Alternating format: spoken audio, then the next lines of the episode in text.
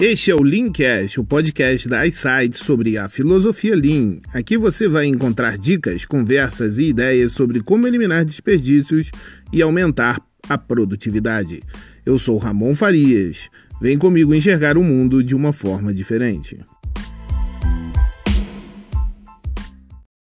O Lean já está conosco há algum tempo. Não é algo novo. Diariamente dizemos que o gerenciamento Lean é superior ao gerenciamento convencional. Melhor em todas as métricas e melhor para os funcionários. No entanto, apesar de empenharmos grandes esforços para vender o Lean, seu sucesso permanece altamente dependente da capacidade dos principais líderes de uma organização de praticá-lo e principalmente compreendê-lo da forma adequada. E isso é algo que está fora do nosso controle, mas pode ser muito pior do que imaginamos.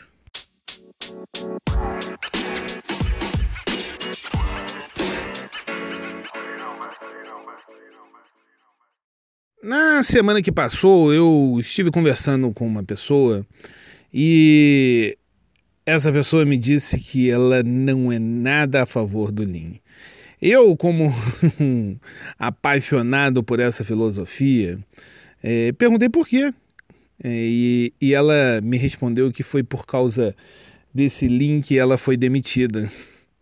Depois que começaram a implementação do Lean, chegou-se a figura do consultor. É, não somente ele, mas outros funcionários foram demitidos. Muitas pessoas da geração baby boomers, é, os veinhos que amamos, sabe?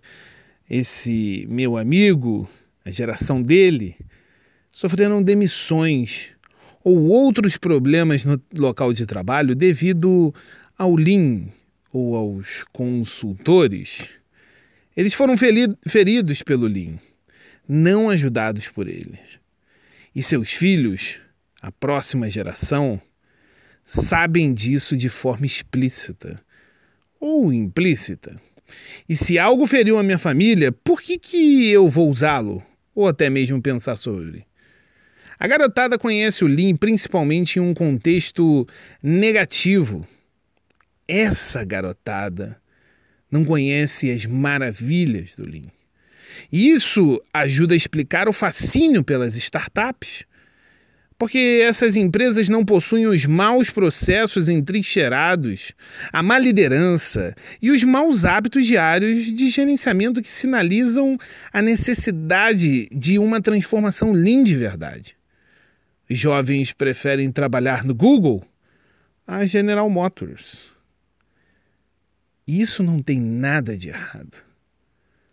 Porque os líderes dessas organizações falharam em perceber como o gerenciamento Lean poderia ter ajudado a satisfazer a necessidade dessa geração futura, que agora é presente. Será que queremos continuar fazendo o mesmo? Como advogados do Lean, podemos ser acusados de prometer demais e apresentar resultados insuficientes. E, portanto, temos um grande desafio para corrigir opiniões negativas.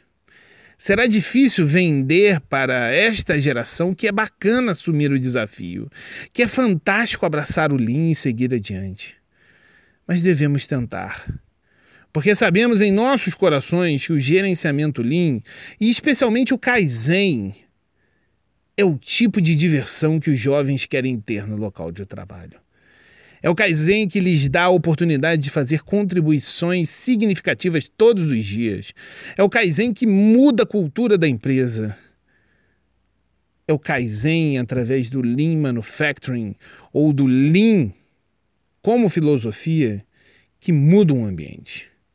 O que foi quebrado deve ser reparado para que o Lean se torne algo mais do que um conjunto de técnicas e ferramentas. Ele tem que ser benéfico, tem que ter ação curativa para um número cada vez maior de pessoas e cumprir sua promessa de tornar o trabalho mais fácil e mais próspero.